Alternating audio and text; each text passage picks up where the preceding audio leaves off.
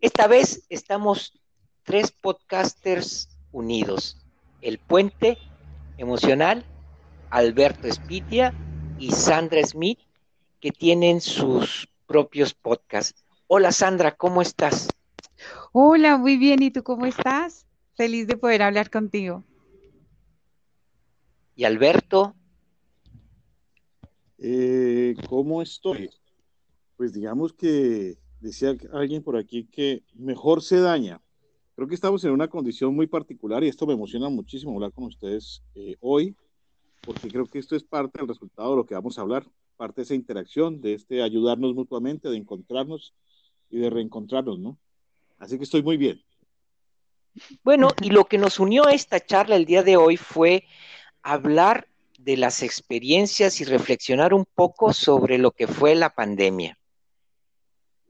En un primer lugar es qué sentimos cuando entramos a la pandemia y en la otra parte que es donde queremos como reflexionar es qué pasó después, qué pasó en las para uno como persona y qué pasó en los diferentes porque Alberto y Sandra están desde Ecuador y yo estoy ah, desde Colombia. sí.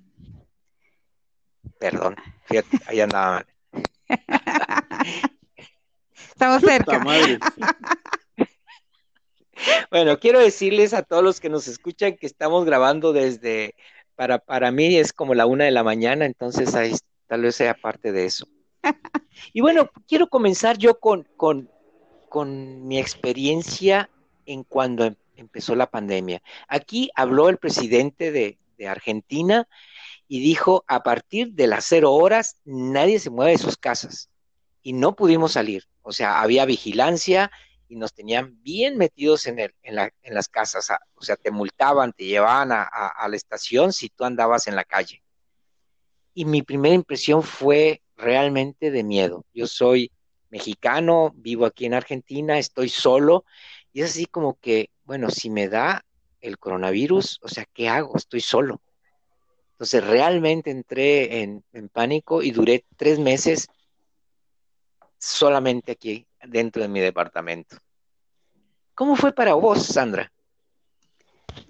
Para mí fue algo, eh, nosotros, yo estoy en Bogotá mm, y en Bogotá eh, la alcaldesa dijo que iba a hacer un simulacro de tres días para ver cómo, pues cómo se portaba la gente y tal, y entonces ese simulacro se aumentó y se aumentó finalmente. Fue como que nos encerraron más, uh, más tiempo quizás, pero mi sensación fue de, ¿esto está pasando? ¿Esto es real? Pasa cada 100 años y me tocó a mí en esta oportunidad siendo adulta, eh, me impactó, como que lo, lo que más me generó fue, ¿es verdad que esto está pasando? No lo puedo creer. El mundo se cierra, esto no, esto solo pasa en las novelas, en las películas y en las películas de miedito. Entonces eso fue como el impacto que, que, más generó en mí, fue eso, impacto. Sí.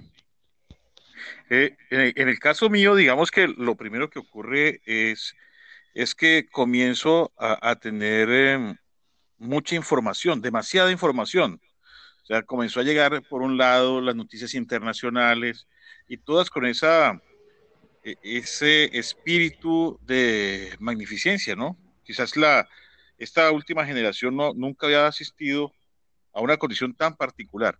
Y retomo lo de Sandra, eh, si usted es aficionado a esas películas de, de, fin de mundo, pues esto no era otra cosa que ver un capítulo o ver una, una sección de esas películas en las que el mundo se va a acabar y uno lo está viendo por televisión y puede salir a mirar el cielo y tal vez se vaya oscureciendo porque también uno comienza a entrar como en conciencia que el mundo se puede acabar, ¿no? Sí, que el apocalipsis llegó, que es una verdad. Sí. Fíjate que a mí, a partir de todos estos sucesos, me ha dado mucho por estudiar la evolución. Y no sé si por ahí ustedes han eh, leído o escuchado a uno que anda de moda, es un judío que se llama Yuval Noah Harari. Él es uh, filósofo, antropólogo y habla mucho sobre la evolución del hombre y habla como, como estas, o sea, que dentro de la evolución pasan todas estas cosas. Y por eso se viene situaciones como esta del coronavirus. O sea, son procesos evolutivos que, de alguna forma eh, todo está unido en esta cadena en el mundo y ahora nos tocaba, o sea, destruimos tanto el planeta que el planeta también se revela, porque los virus también son partes de, de este mundo, compartimos el mundo con ellos, pero pasa que estos virus se alimentan de nosotros, necesitan nuestros cuerpos para sobrevivir. Entonces, realmente esta batalla contra este virus es para mí ha sido como un reflejo de nuestra propia violencia y de nuestra propia forma de estarnos destruyendo en todo el mundo. No sé cómo la ven desde ese punto de vista esta pandemia. Alberto. Sandra, Sandra, adelante, adelante. Ok. Eh, mira, yo ah, estoy convencida de lo que tú estás diciendo es, todo es el resultado de... Y a mí me, me invitó mucho esta situación a analizar qué está pasando. Eh, quizás por, ser psicóloga, entonces empiezo a pensar qué está pasando con esta situación. Esperaba eh, que, nosotros los humanos tuviésemos un cambio mucho más eh, radical, como creo que esto nos va a sensibilizar, era lo que en su momento pensaba, ¿no?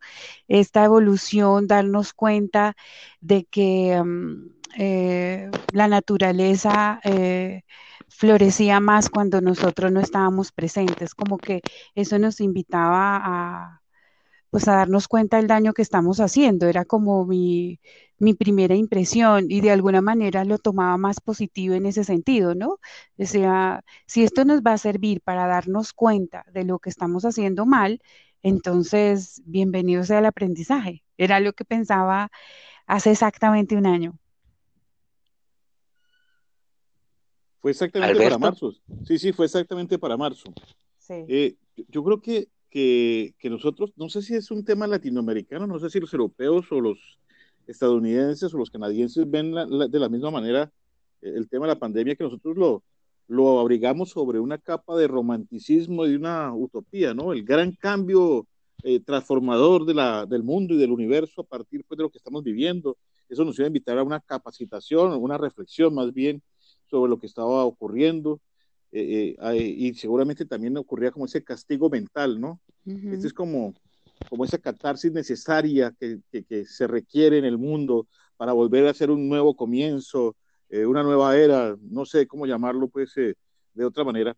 Y creo que en ese proceso, como, que lo llevamos a, a, una condición novelesca sobre la verdadera transformación, porque hablando de lo que tú mencionabas, el científico es que de origen judío, me dijiste, decías. Sí. Sí, israelí. Israelí, ok. Aquí eh, un exministro de salud también mencionaba en un artículo bien interesante eh, el proceso que se vive en la naturaleza, que es decir, es constante, no, no ha parado. Desde el proceso evolutivo del hombre no ha parado de tener esas transformaciones, es decir, que es con natural que esté ocurriendo lo que está ocurriendo. Es más, que, sigue pasándose así sin darnos cuenta, ¿no? Entonces, eh, esto lo que tiene hoy es una condición mediática, es decir, como nunca antes eh, había sido tan eh, publicado y tan publicitado el mismo tema, eso tiene otra connotación, otra denotación, es lo que ocurrió con los seres. Y, yo creo que ahí viene la especialidad de ustedes y es también en la condición no solamente física y económica, sino principalmente, que es la que menos se ha tocado, es el tema mental. En dónde nos ha dejado, o cómo comenzamos esos sentimientos iniciales desde el comportamiento humano y cómo nos ha venido llevando en este proceso. De la mano, obviamente, de lo económico, de lo social, del comportamiento en grupo, pero sobre todo porque fuimos invadidos desde las 7, de las 5 de la mañana hasta las 12 de la noche con la misma noticia. Y se armó como un cronómetro de cuántos casos van eh, y, y, se armó allí toda una, una información, una información que nos llevaba todos los días a pensar como en las estadísticas de un partido de fútbol y uno como que se imaginaba, bueno, ya van tantos, y, en realidad en las cuentas uno no sabía cuándo le iba a tocar, cuándo es el fin del mundo. Aún hoy en día, digamos, ya eso se ha flexibilizado un poco, pero seguimos eso. El, el exministro se llama Alejandro, Alejandro Gaviria. También fue rector de una universidad muy, muy conocida aquí en Colombia, pero ese artículo era bien interesante, o es bien interesante porque ustedes lo pueden buscar, porque él menciona allí en ese artículo que, que, pues que no debía como extrañarnos este tema en el sentido en el que hace parte de la naturaleza evolutiva el vivir lo que estamos viviendo en el, en el tema de la, de la pandemia. Bueno, ahí yo creo que un fenómeno también bien de este tiempo de nosotros fue que cómo somos capaces de reflejar nuestro propio ego a través de las, de las redes y cómo la falsedad o cómo nos gusta tener una careta ante el mundo y todo, porque mientras que todo fue Facebook, Instagram, o sea, no, no faltó nadie que, que subiera una foto, subiera un, ¿cómo se llama? Un video, las estrellas, todo era perfecto. Estábamos esperando el día que nos abrazáramos y bueno, después de un año, en casi todo el mundo ha habido una apertura. Y esta apertura, pues, fue básicamente, por ejemplo, en mi caso, yo salí de, la, de este miedo porque o trabajaba o qué hacía. Necesité salir a trabajar. Aunque muchas cosas las comencé a hacer en mi casa, sobre todo de constelaciones familiares, eso, pude hacer una, una forma de trabajar desde internet, pero mi otro trabajo, que es hacer las tortillas mexicanas que hago y los nachos, pues tenía que ir a trabajar y tenía que salir a arriesgarme todos los días. Y así lo hice y se me fue quitando el miedo.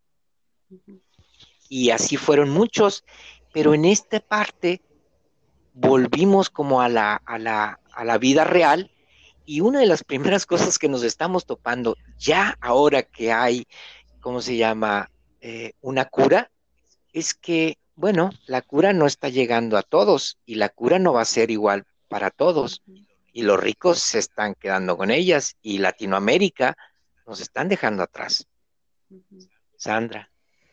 Cuando mm, lo que tú planteas, cuando nos tocó salir con miedo y todo, eh, tocaba salir porque era un tema de supervivencia, siempre lo ha sido y me ha llamado mucho la atención esto porque yo decía, cuando nos guardamos todos lo hacíamos por supervivencia y cuando empezamos a salir a conseguir el alimento, el trabajo, no podíamos quedarnos más ahí, lo seguíamos haciendo por, por, supervivencia y el temor y el... Y el y el horror y lo que implicaba el autocuidado era eh, demasiado estresante y agotador eh, porque todas las personas que se te acercaban eh, era un riesgo inminente. y mm, ahorita que, se supone ya tenemos una cura y que todo va a estar mucho mejor, ah, bueno, aparecen muchas eh, historias colectivas que, generan, siguen tratando de generar como, eh, como ese terror que es importante que nosotros lo sigamos trabajando cada uno de manera individual y es la vida continúa y hay que hacerle frente, hay que tener eh, el autocuidado, hay que protegerse, hay que eh, escuchar, hay que ver, pero es muy importante analizar y darse cuenta. lo importante de darse cuenta. Entonces, lo que tú mencionabas ahorita, eh, llegan las vacunas, pero no a todos.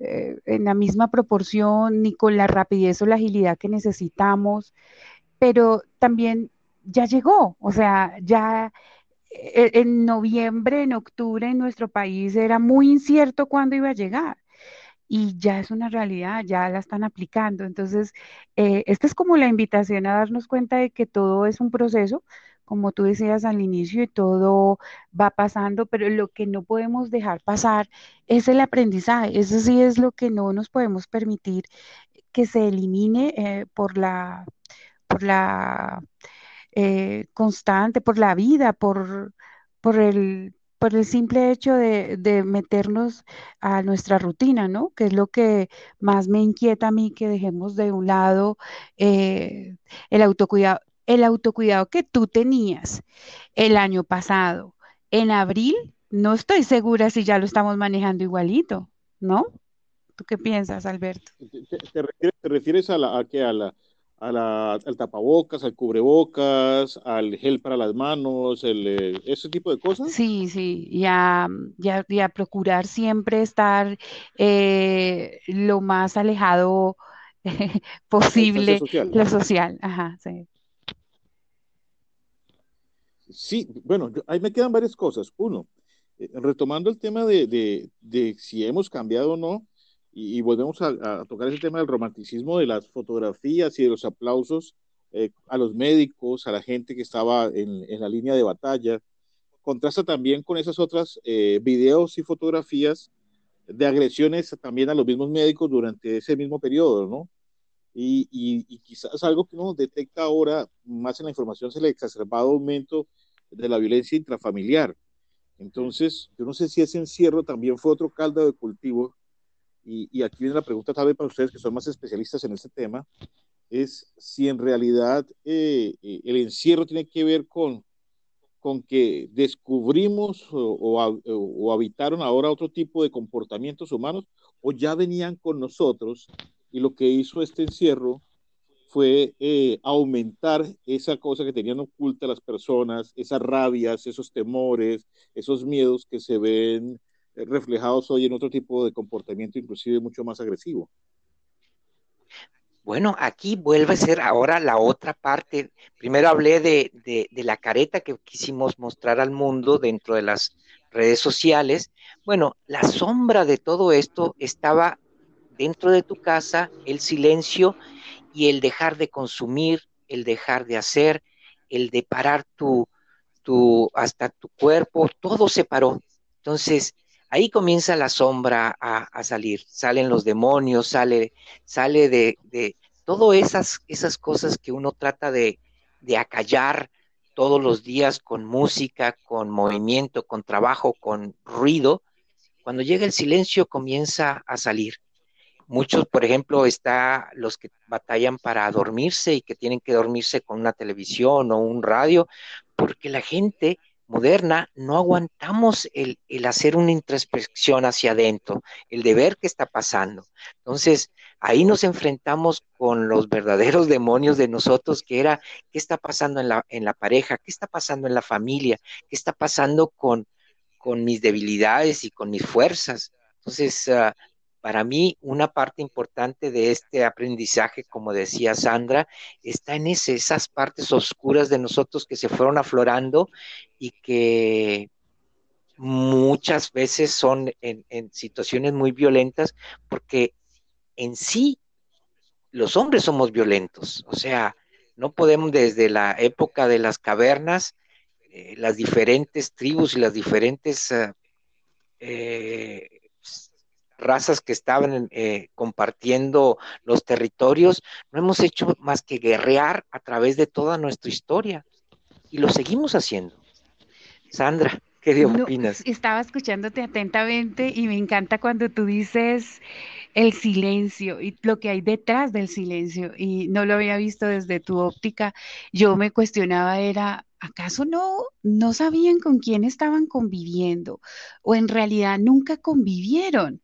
Eh, ¿O disfrazaban estas situaciones de convivencia? Entonces, si estaban bravitos, eh, sencillo, no voy a la casa, no te hablo, te ignoro, eh, y ya estando ahí bravitos y todo, pero tocaba estar juntos, eh, entonces aparece el recurso del grito, el recurso de, del golpe, para que tú me entiendas que estoy preocupado, para que tú me entiendas que, que no hay dinero, que yo no sé si vaya a tenerlo, para que tú me entiendas que hay una frase que, que utilizo mucho para sensibilizar y es que la vida es dura entonces, eh, necesito que lo entiendas a mi manera y aparece la, la violencia, ¿no? Pero, pero ahorita que te escucho, eh, eh, sí, finalmente fue cuando el silencio de, tomó protagonismo, pero afuera.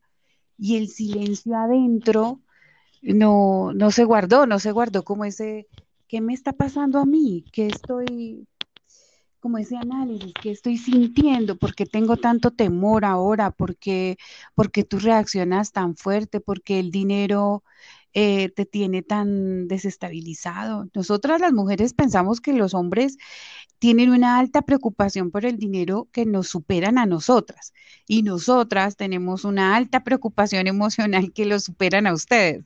¿Qué piensan? No, sin duda alguna, tienes toda la razón. Y yo, creo que viene de esa memoria cavernícola de hombre proveedor, ¿no? Ah. Y está metido en nuestro ADN el traer el alimento a la casa. Entonces, eh, digamos, en, esa figura que algunos pueden calificar como machista, pero digamos que sí, está intrínsecamente ligado a nuestra manera en, en que vemos el universo, ¿no? Y, y, de esa manera, pues, digamos que, que se da el, el, tema que tú mencionabas ahora sobre esa mujer eh, hoy en ese papel de poder eh, lidiar con ese hombre proveedor que no está cumpliendo su función y que queda encerrado en casa en algunos hogares que ese hombre proveedor perdió su trabajo.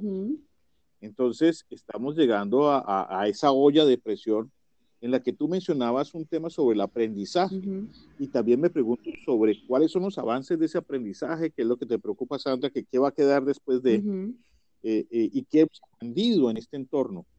Ah, sin duda alguna, los temas tecnológicos hoy nos llevan a lo que estamos haciendo. Un podcast en personas en lugares totalmente distintos, en climas totalmente distintos y en, elementos que inclusive el comportamiento de Argentina, donde se encuentra Héctor, es distinto al comportamiento de Bogotá, donde está Sandra, y seguramente también es muy, muy distinto en Villavicencio, donde me encuentro yo.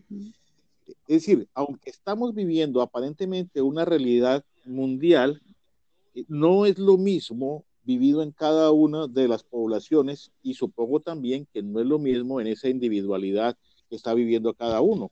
Y ahí lo ato con el tema de, habrá vacunas de cierta categoría para unas clases favorecidas y de otra categoría para las clases menos favorecidas. El orden no será igual de importante eh, para ciertas personas que para otras.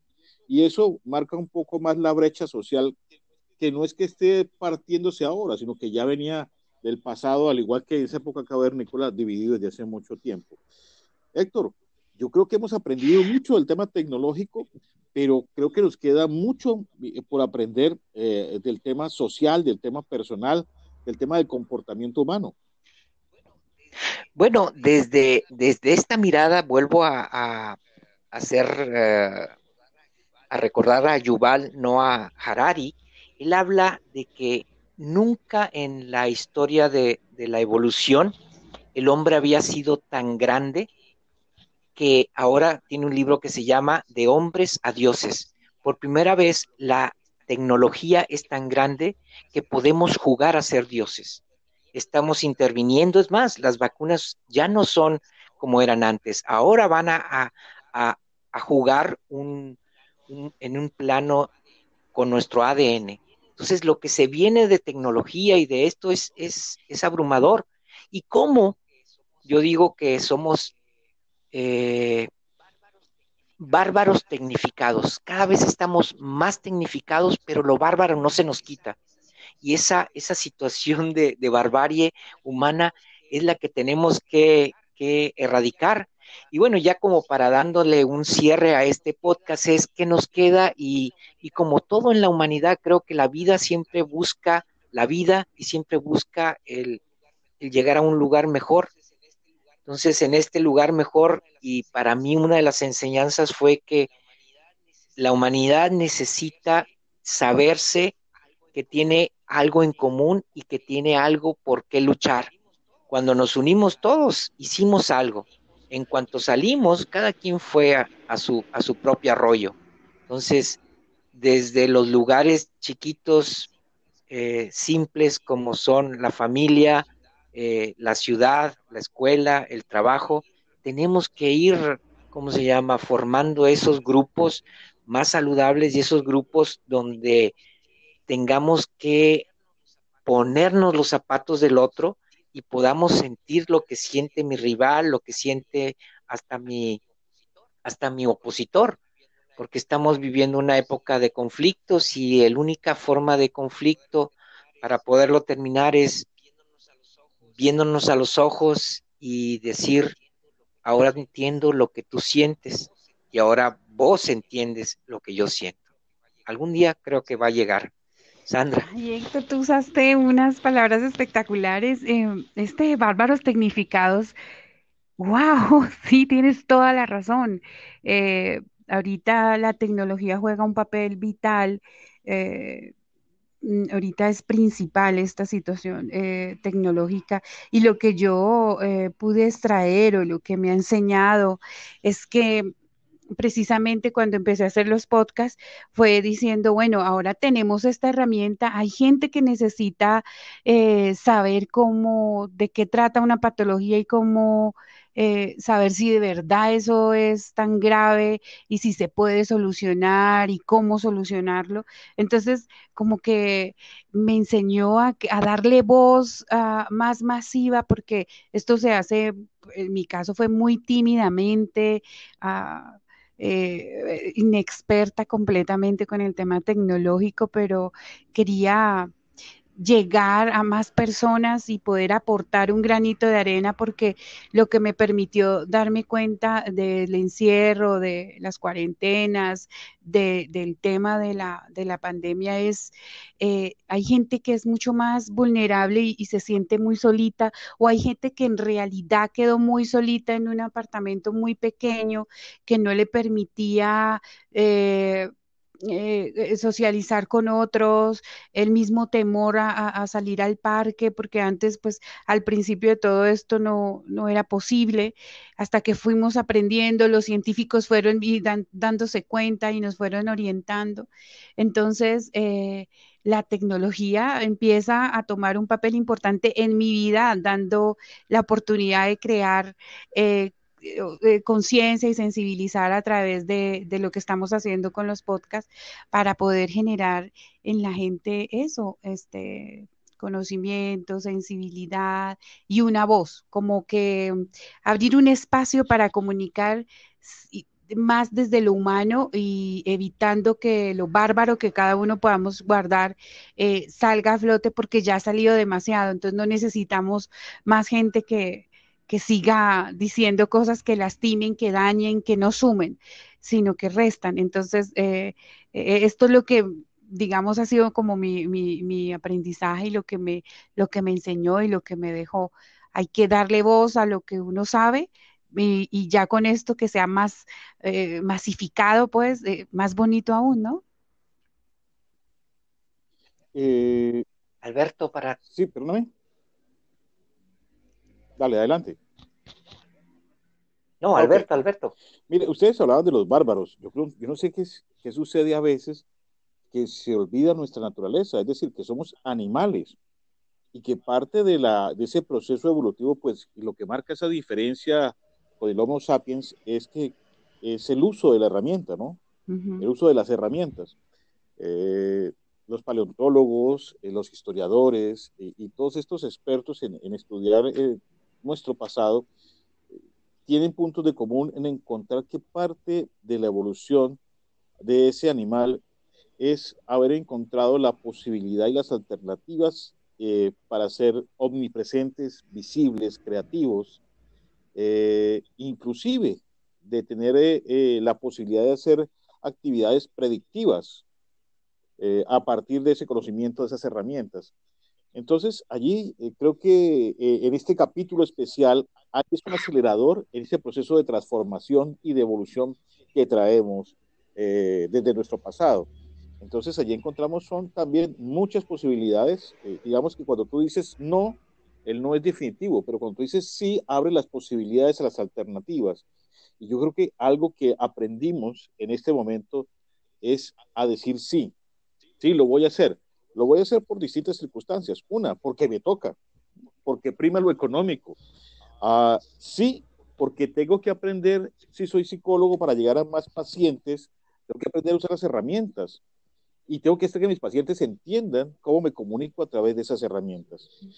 Digo sí a las posibilidades y las alternativas comerciales, porque la economía va de la mano eh, de la salud y va de la mano de ese proceso que es necesario en los seres humanos de socializar, de ese intercambio, no solamente en artículos, sino también en condiciones muy particulares como las del bienestar o de la salud. Entonces, aquí hay un aprendizaje muy importante que tal vez no es del modo que todos quisiéramos, tal vez no surge del modo romántico en el cual la humanidad llega a un momento en el que vive un proceso de transformación rosa y todos sacamos lo mejor de cada uno, y tocamos eh, con nuestra palma de la mano nuestro corazón y entonamos un himno. Sí, tal vez no se dé así como las películas norteamericanas que el final termina siendo muy romántico.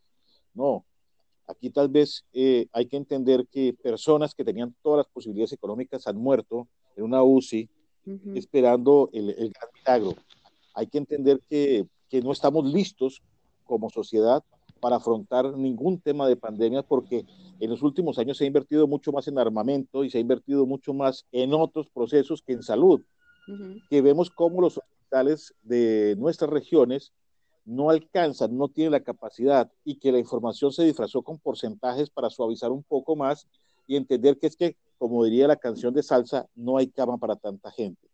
Y entender otra cosa, yo creo que también lo que hemos aprendido es cómo retomar el factor familiar, que creo que ha sido fundamental como colchón, como soporte, para que nuestra salud mental no se haya deteriorado mucho más de lo que ya está deteriorada.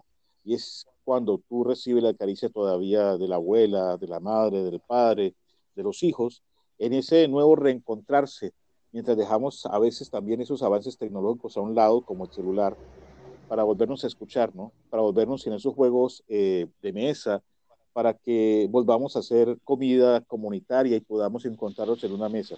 Entonces, dentro de todo, creo que ha sido una gran escuela.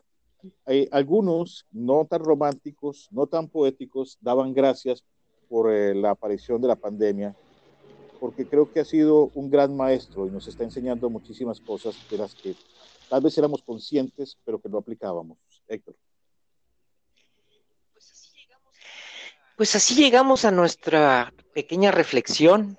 Podríamos estar aquí horas y horas con más, más, pero queríamos uh, tener este momento, compartirlo con todos ustedes que nos escuchan en los diferentes podcasts.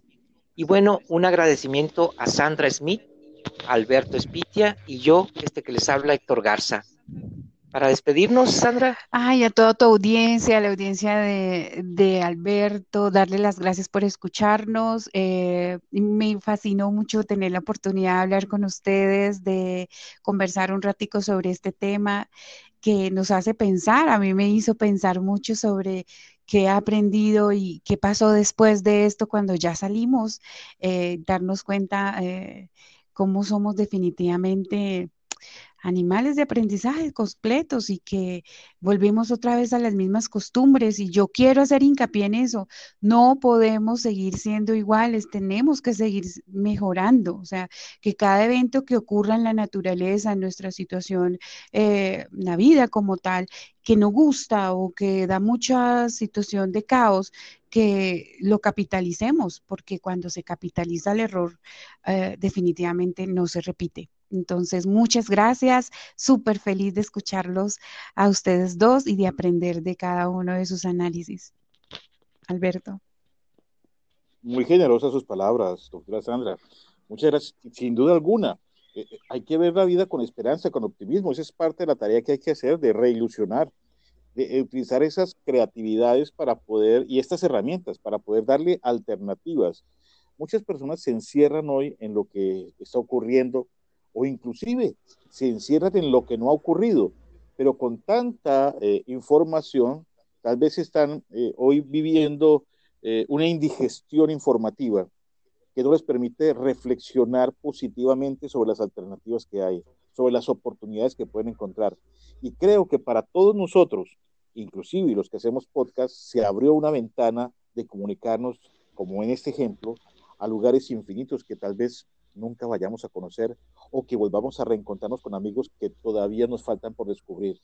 Así que creo que para todos esta es una gran oportunidad de volver a reinventarse, esa palabra que utilizaron muchísimo tiempo durante la circunstancia de la pandemia, pero ese reinventarse es eh, encontrar lo mejor que hemos tenido, el aprendizaje basado en esa experiencia positiva y en lo que está por mejorarse. No habrá eh, un mundo mejor si cada uno de nosotros no hace aprendizaje de sus errores o de lo que hemos vivido que no quisiéramos volver a vivir.